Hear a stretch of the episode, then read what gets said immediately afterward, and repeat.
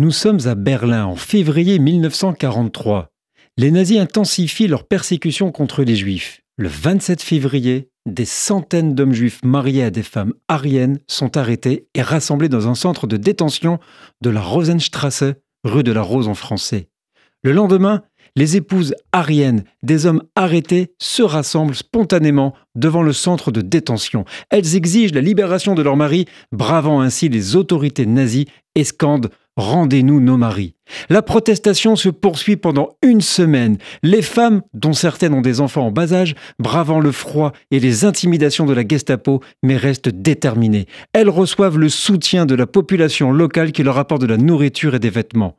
Une semaine après, et face à l'ampleur de la protestation et à la pression internationale, les nazis cèdent. Et c'est ainsi que le 6 mars, les hommes arrêtés sont libérés. Cet événement est considéré comme l'une des rares manifestations publiques de résistance contre les nazis en Allemagne pendant la Seconde Guerre mondiale.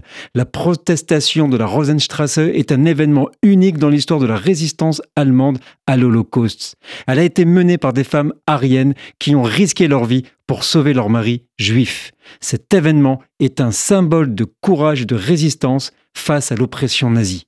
Nous sommes le 27 février.